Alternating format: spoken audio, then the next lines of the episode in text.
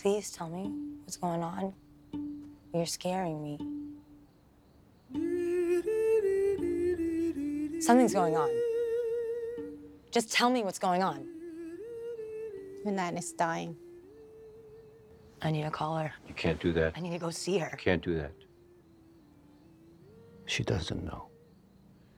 The family thinks it's better not to tell her, so you can't say anything.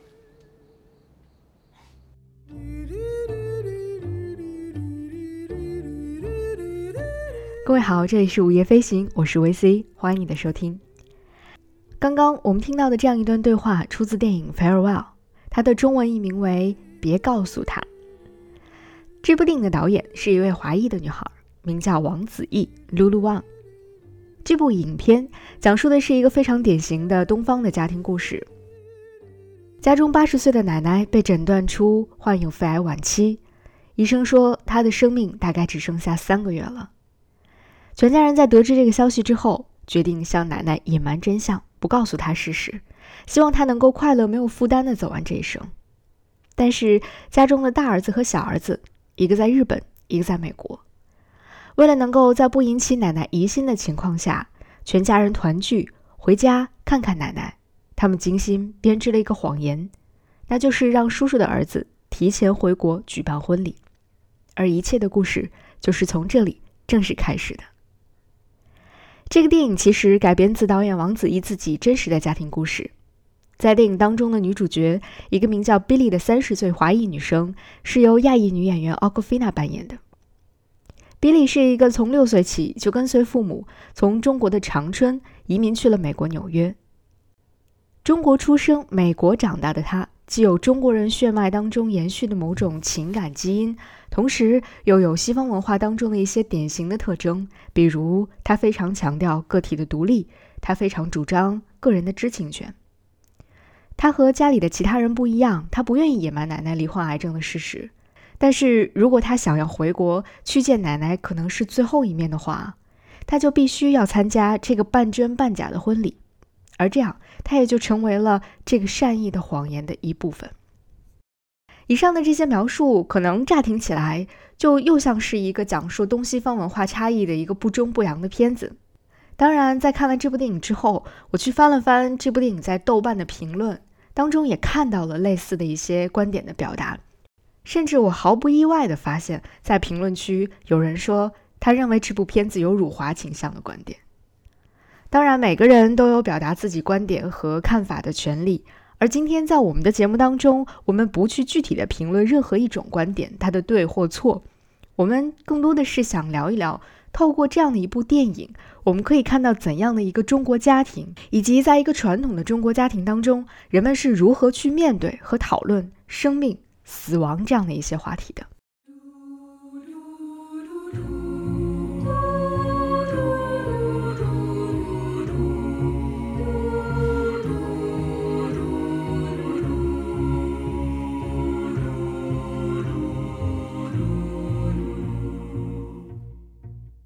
别告诉他，这部电影在今年的第三十五届圣丹斯电影节当中入围了评审团大奖剧情片的提名名单，并且在电影节以及在北美上映期间都引起了不小的反响。据一些在美国留学或者是工作的朋友讲，几乎身边所有的中国朋友或者是华裔的朋友都去看了这部片子。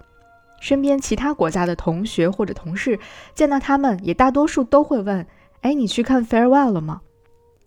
如果说这部电影能够在华人圈当中引起广泛的共鸣，是因为它当中会引起一些游子怀念故乡，在外的游子对家人的想念、愧疚等等这样的一些强烈的情感共鸣的话，那它能够引起其他国家观众关注的原因，或许是因为它当中有一些基于人类共通的情感连接。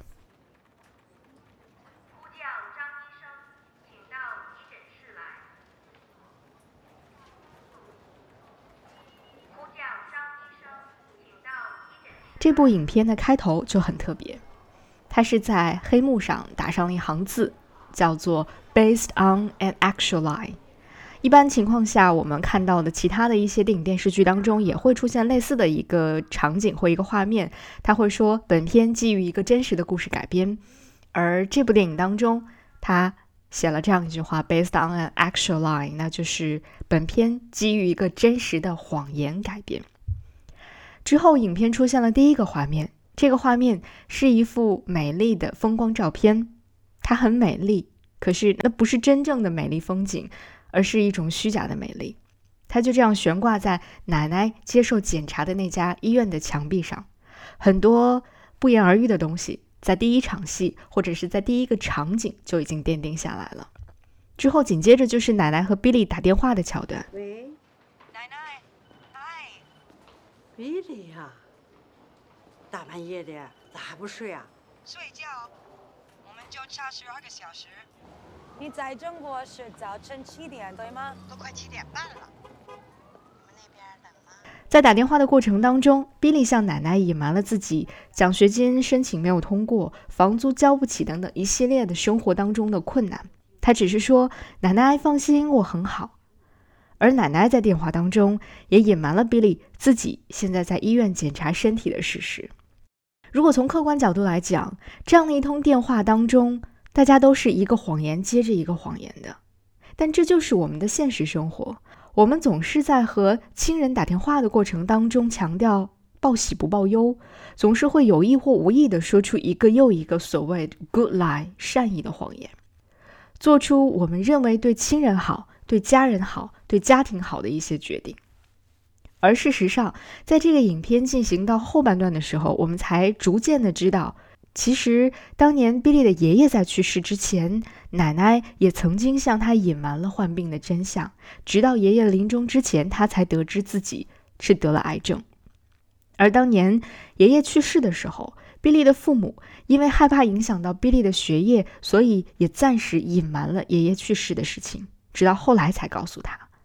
而面对这样一系列的选择，其实我们每一个身处其中的人都没有办法去从容的做出一个果决的判断，会说这样的做法是对的，或这样的做法是错的，因为每一个选择、每一种做法背后，其实都有庞大的文化背景、社会背景和文化基因。只是有的时候，我们作为局内人，我们好像在做或者是在经历这一切的时候，并没有意识到这其中有什么问题。因为大家都是这样做的，我们身边的人都是这样做的。可是，当有这样的一个机会，我们在屏幕外去看到这样的一个故事的时候，也许我们可以拥有了一个更好的机会，去旁观、去反思、去想一想，这是不是最好的选择呢？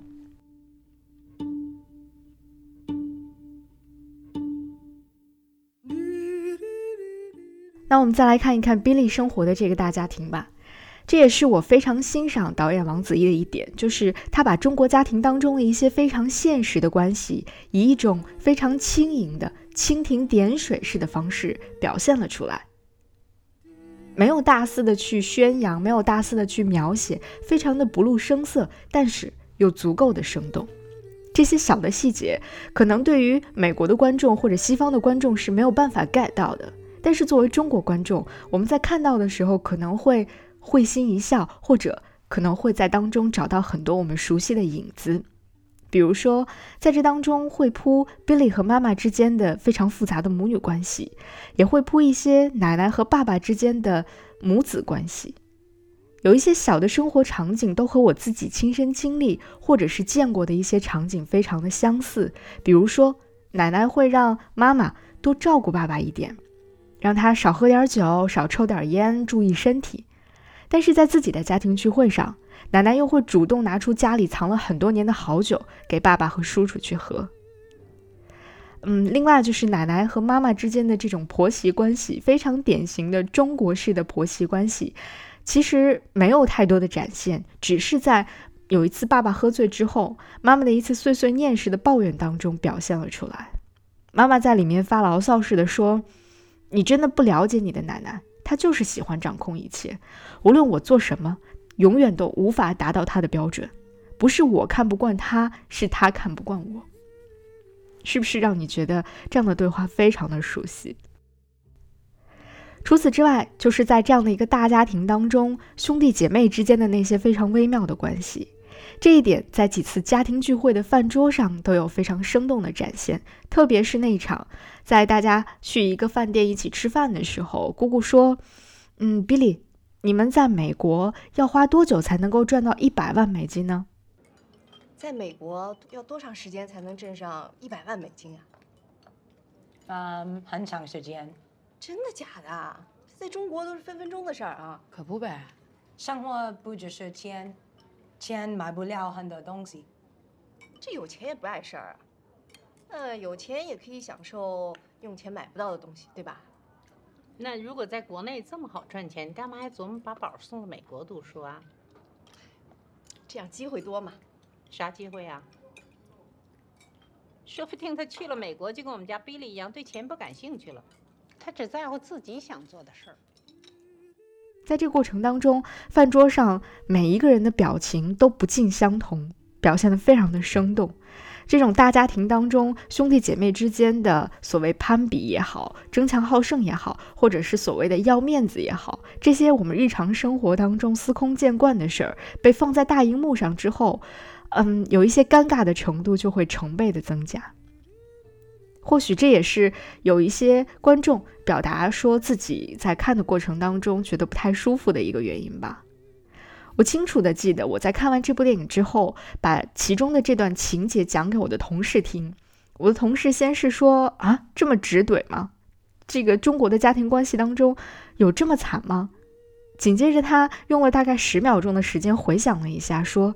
也是，谁家多多少少都有这么一档两档的这样的事儿，所以其实这样的场景的展现是非常真实的。而在这之后，我去翻阅了一些对于王子异的采访，在一段采访当中，王子异曾经说过，他的美国方的制片或者是他的一些工作人员曾经问过他说，为什么要在这部电影当中安排那么多吃饭的场景？为什么一定要在饭桌上去讲这些故事？王子异说：“因为在中国，很多事情、很多讨论、很多对话，都一定是在饭桌上发生的。当然，在整个故事当中，最大最突出的家庭关系或家庭观念，就体现在大家对于奶奶病情这一点的隐瞒上。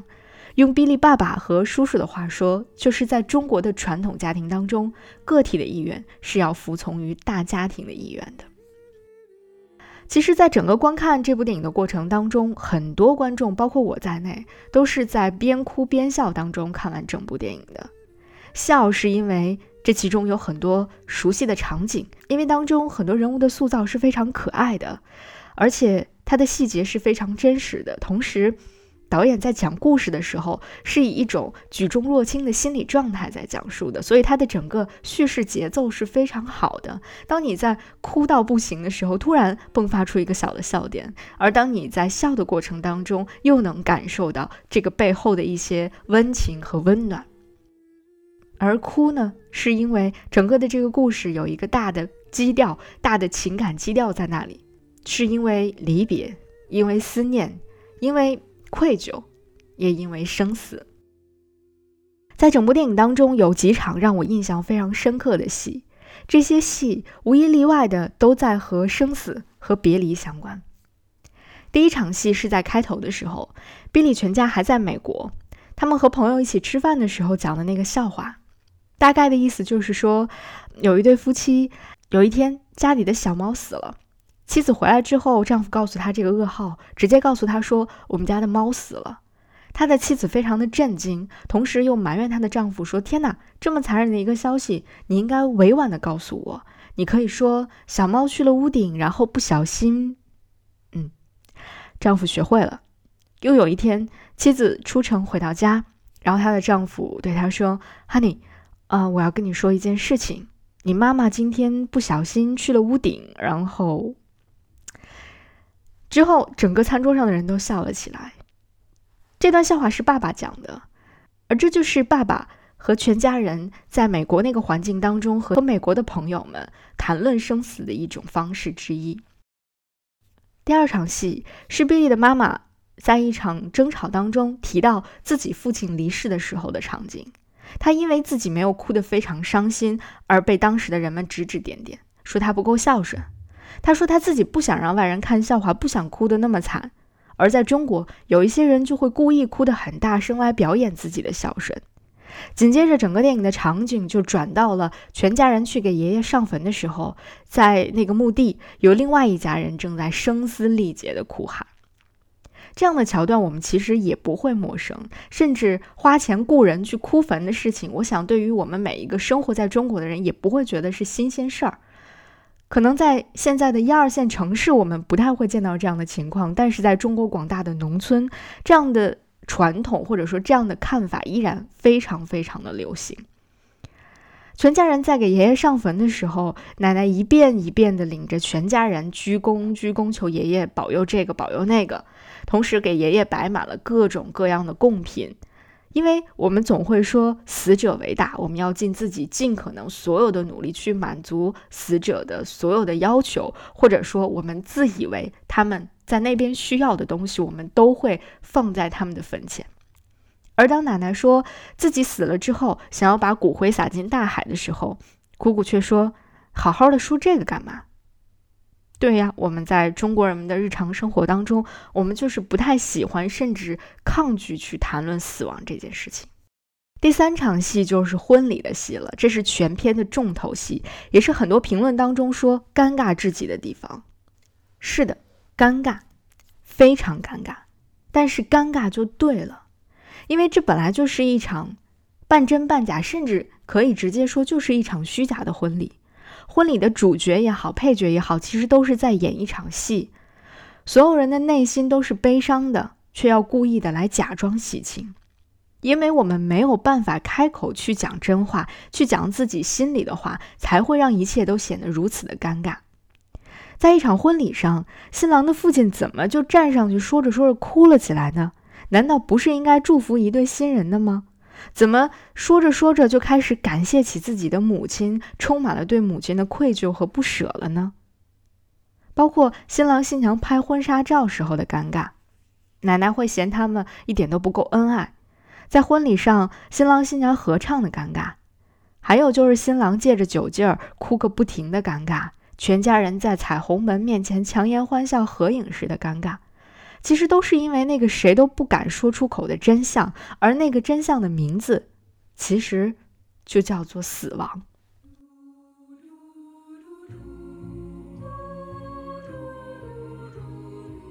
只要看过这部片子，或者听完上面我的一些讲述，我想你一定会想一个问题，就是如果你自己是 Billy，或者你是这个大家庭当中的一员，你会站在哪一边呢？你会选择告诉奶奶真相吗？或者你的内心深处，你会想要告诉奶奶真相吗？如果没有家族的压力，你会选择告诉她吗？前不久，我在一个公众号上面看到了一篇发表的文章，是作者本人做的一个网络的小调查。在这个调查当中，很多很多的问题，其中有两个问题是作者故意埋在里面的。问题是这样的，一个是。如果亲人查出癌症，你会告知真相吗？第二个问题，如果你自己查出得了癌症，你想知道真相吗？调查结果显示很有意思。在面对第一个问题，就是当你的亲人被查出癌症的时候，你会告诉他真相吗？这个问题的时候，有百分之四十八，也就是将近一半的人表示会告诉是癌症，但是会隐瞒它的严重性。有百分之二十六的人表示不会说，会说用其他的疾病来代替；也有百分之二十六的人表示会告诉他所有的信息。但是在面对第二个问题的时候，结果就非常有趣了，也就是如果你自己查出了癌症，你会想知道真相吗？在这个问题当中，有百分之八十五的人表示自己想要知道自己全部的信息，因为自己的身体应该由自己来做主。只有百分之四的人表示不想知道，有百分之十一的人想知道一些基本的信息，不想知道全部。除此之外，我在这还想额外问一个问题，就是如果你自己得了重病，你会选择告诉家人吗？也就是说，如果你去医院检查自己得了重病，而你的家人还不知情的情况下，你会选择把事实的真相告诉他们吗？这一连串的问题，或许会让你联想到自己身边发生过的或听说过的很多故事吧。比如在那部电影《滚蛋吧，肿瘤君》当中，女主角在患病初期曾经选择过向家人隐瞒病情；而在王子异，也就是这个导演家庭的真实故事当中，他这位八十多岁的奶奶虽然现在不知道自己得了癌症，但是令人意外的是。奶奶在七十岁的时候，其实曾经被诊断出得了乳腺癌，而那一次，奶奶选择瞒着自己的家人做了乳房全切手术。在做完手术之后，痊愈了之后，她才告诉家人真相。这就是我们真实生活当中的场景。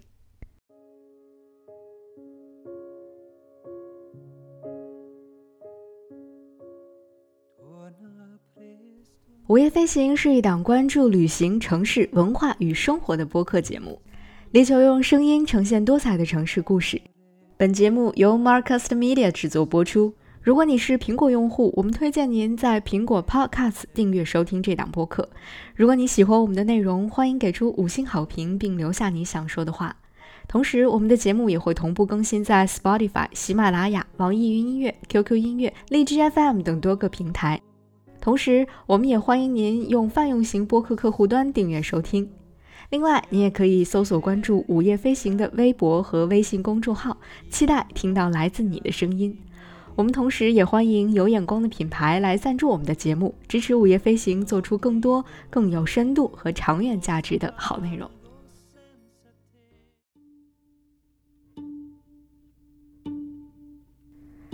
在电影当中，比利的妈妈曾经说过一句话：“说在中国，如果人们听说自己得了癌症，那就觉得自己已经离死亡不远了。”尽管在今天的中国，这已经不是全部的事实了，有很多人能够比较正确的、科学的去看待癌症了，但是在绝大多数的情况下，癌症给普通人带来的恐惧依然是非常巨大的。而在巨大的死亡的阴影笼罩下，我们该如何去做出抉择呢？如果听过我们之前节目的朋友，或许会知道，在这过去两年多的时间里，我因为工作的原因，一直都在和不同的癌症病人打交道。这些人当中，有一些人的病情比较轻，有手术的机会，一个外科手术就可以解决他大部分的问题；有一些人，他们的病情比较复杂，可能需要化疗、放疗、靶向治疗等等各种各样的治疗一一尝试。这个过程是对医生的技术的考验，更是对病人和家属心灵的考验。有一些人在被诊断出来的时候就已经临近生命的末期了，几乎没有任何治疗手段能够真正的起效了。他们当中一些幸运的人会住进安宁疗护病房，以自己最希望的方式，以尽可能无痛的状态，有尊严的离开这个世界。而有更多的人，他们没有足够的幸运，他们只能匆匆离去，甚至没有告别。在这个电影当中，比利曾经问过姑姑说：“如果奶奶在临终前有自己想做的事情呢？如果她在自己最后有限的生命里有自己的一些安排呢？如果我们不告诉她，她就没有这样的机会去做她真正想做的事情了。”姑姑当时非常轻描淡写的回答说：“他能有什么事儿啊？”同样的对话，极其相似的对话，我从同事那里也听说过。就是当他的外公即将离世之前，他的家人也曾经说过类似的话。我们作为亲人，其实最容易陷入的误区就是，我们自以为非常了解我们身边的这些人了。以至于我们不用问他，我们就可以替他做出为了他好的决定，而这个决定往往都是别告诉他。但是告诉他真的有那么可怕吗？Billy 在一次聊天当中说，在美国隐瞒病情是违法的，是 illegal 的，这是因为美国在七十年代就颁布了患者权利法案。在这个法案当中，就明确强调了患者享有知情同意权，也就是患者对于疾病相关的诊断、治疗、预后等信息是享有知情权的。对于治疗看护有接受或拒绝的权利。在充分了解所有信息之后，他有自己来判断利害得失的决定权。所以在今天的美国，医生已经习惯了在第一时间将病情和治疗方案告知患者本人。而美国人现在更担心的是，很多患者有的时候会因为怕自己的亲人担心，选择向家人隐瞒自己的病情。也就是刚刚我提出的那个问题，就是当你得知了自己患病的事实之后，你会选择告诉家人吗？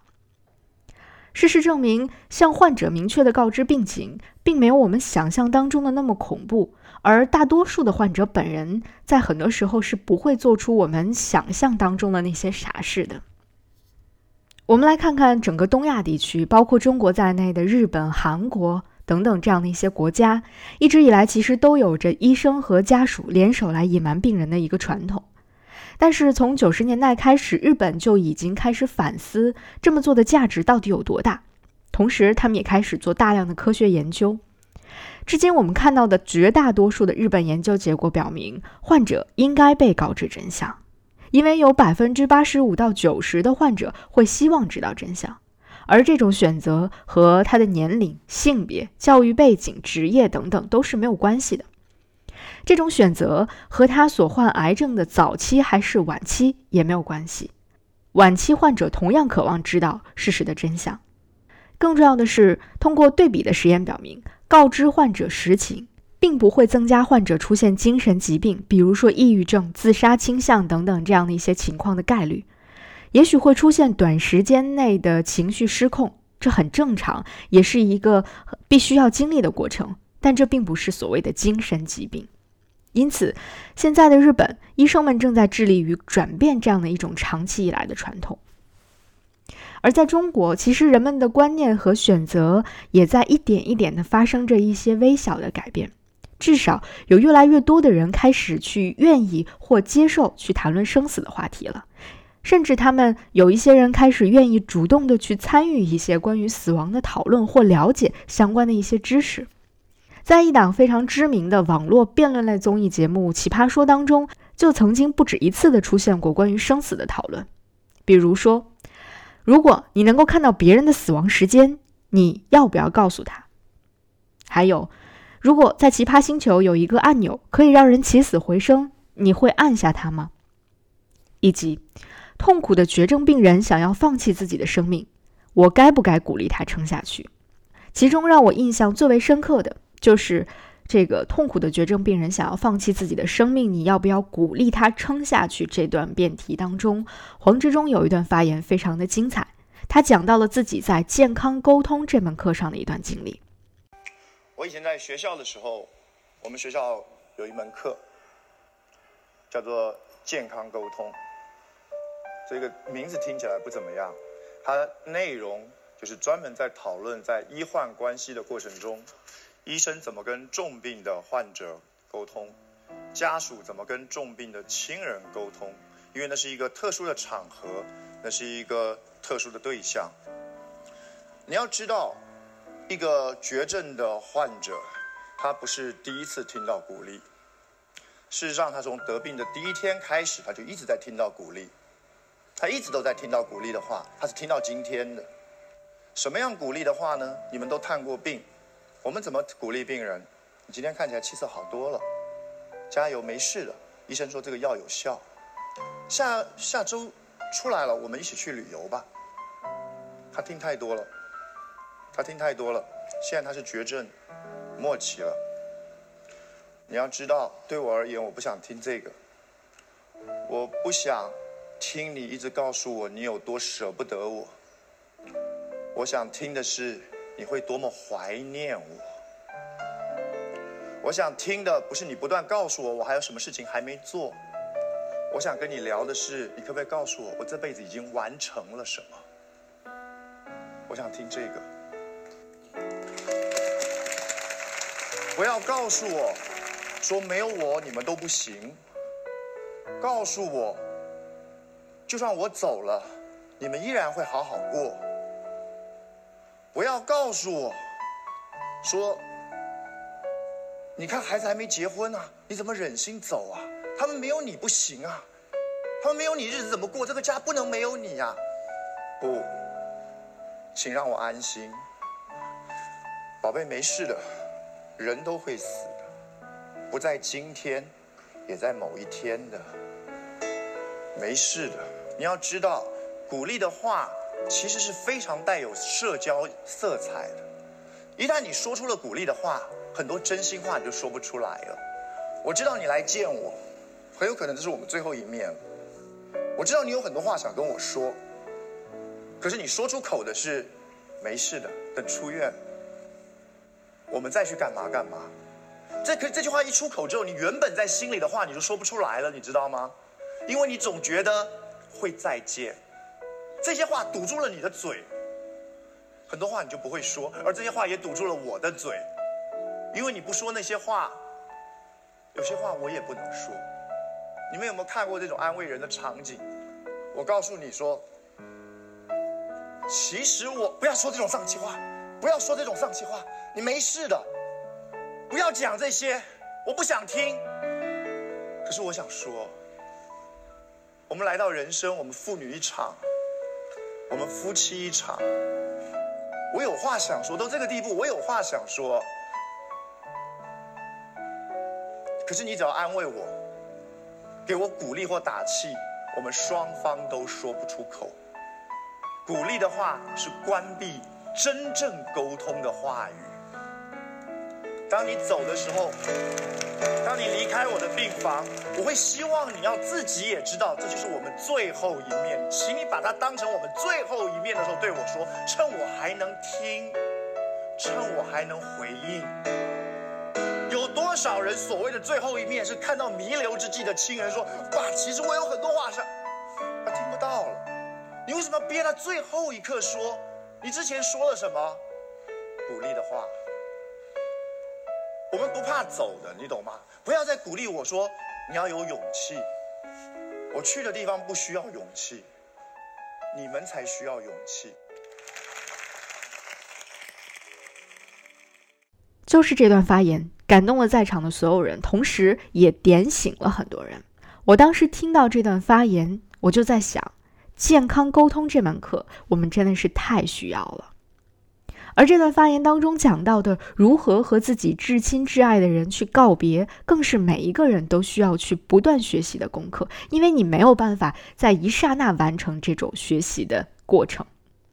其实，这是我在过去一两年的时间当中，在安宁疗护病房当中学到的非常重要的一课。所谓的四道人生，这是一个非常重要的安宁疗护的理念。四道，四一二三四的四道，道谢、道歉的道。所谓的四道，就是道谢、道歉、道爱和道别。道谢就是向他表示感谢。在这一生当中，你有很多次想要对对方说谢谢的时候，只是那个时候可能你没有说出口。那现在就跟他说一说吧。道歉就是你有很多内心的愧疚，那在这个时候不妨就把它说出来吧。道爱就是你要告诉他你有多爱他。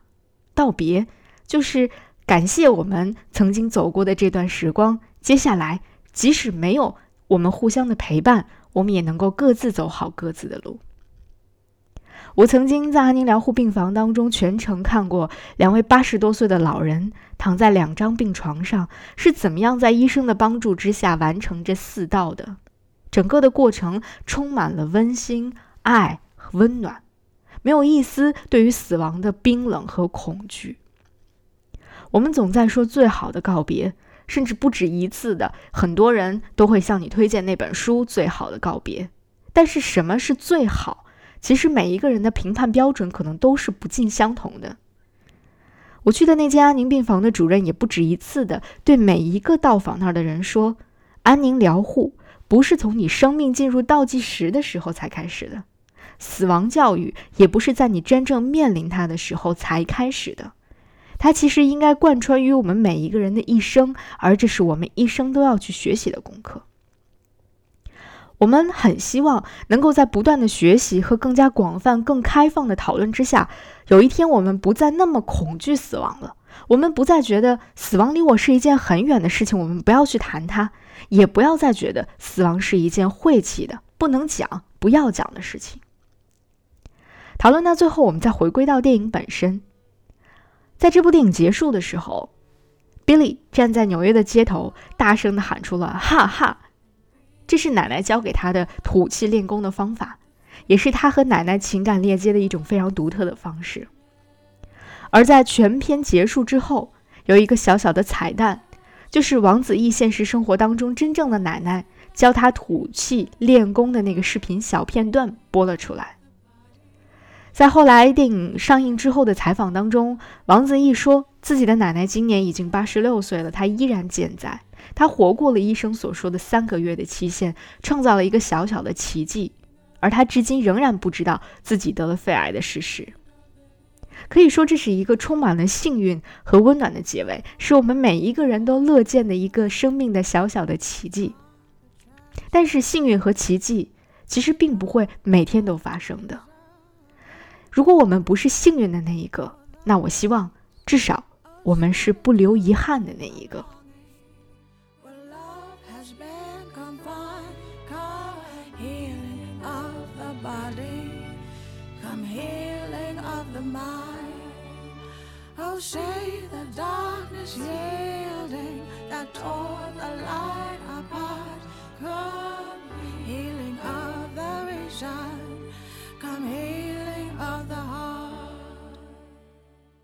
当然啦，可能也有很多人会问说，那现在这部影片上映了，王子异的奶奶会不会通过各种各样的方式看到这部电影，然后知道了自己的病情呢？针对这个问题，王子异在接受采访的时候也说过，嗯，我们也不知道明天会发生什么，我们也没有想过到底会怎么样，因为我的奶奶可能年纪大了，也不太会，嗯，走出家门去看电影，所以她只知道我在拍一个家里的故事，并不知道我在拍什么，所以。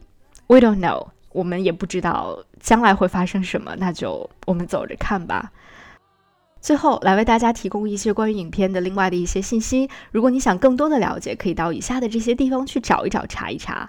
这部电影拍摄的契机是王子异 Lulu Wang 曾经有一个机会到 NPR 的一档节目叫做《This American Life》当中，呃，曾经做过一期节目，在节目当中他讲述了自己家里的这个故事。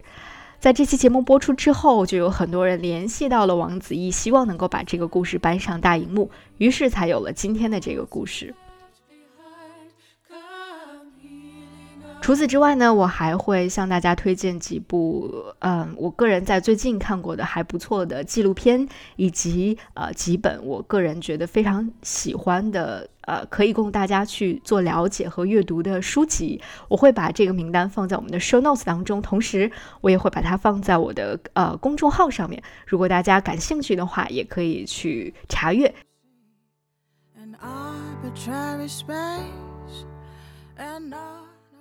我觉得这部电影是一个很好的入口，是一个很好的窗口，让我们通过这个窗口，透过这个窗口去看到我们生活当中可能已经太过司空见惯，以至于让我们没有意识到的一些存在的问题，同时也让我们去思考，嗯，关于生死的话题。那这部片子很难得的一点就是导演本人就是一个三十岁左右的华裔的女生。可以毫不夸张地说，这部电影是我在过去的一两年的时间当中看过所有关于生死命题探讨的电影或者是纪录片当中最能够引起我情感共鸣的，让我看了之后非常过瘾的一部电影。我觉得就是它的这种贴近性会让我非常的感同身受。它所呈现的就是一个年轻人视角当中的生死离别和中国式家庭关系的一种解读和看法。所以，嗯，我真诚的把这部电影推荐给大家。虽然因为各种各样的原因，这部电影原定于在最近一段时间会在国内的院线上映，但因为各种各样的原因，它现在改了自己的档期，具体在什么时候上映，我们现在还不知道。希望当这部片子重新在内地上映的时候，大家能够到电影院去，呃，支持这样的一部电影。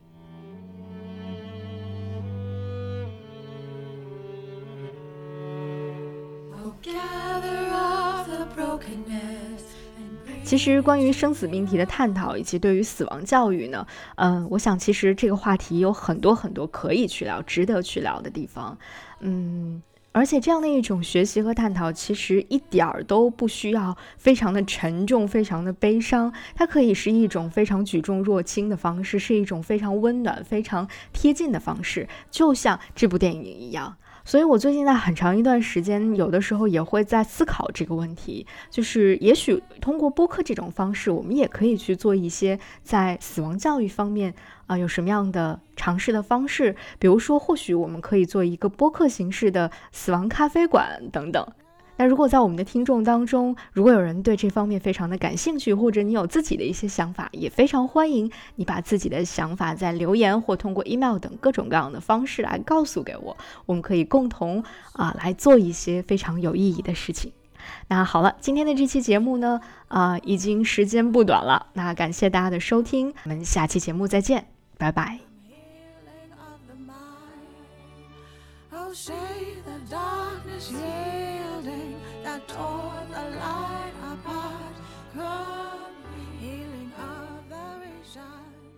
午夜飞行是一档关注旅行、城市文化与生活的播客节目，力求用声音呈现多彩的城市故事。如果你是苹果手机用户，我们推荐您在苹果 Podcast 订阅收听我们的节目。如果你喜欢我们的内容，可以点击五星好评并留言给我。同时，你也可以在 Spotify、喜马拉雅、网易云音乐、QQ 音乐、荔枝 FM、蜻蜓 FM 或使用 Overcast、Castro、Pocket Casts。Castbox 等通用型播客客户端收听我们的节目。午夜飞行由 Marcast Media 制作播出。再次感谢各位的收听，我们下期节目再见。Come healing of the land.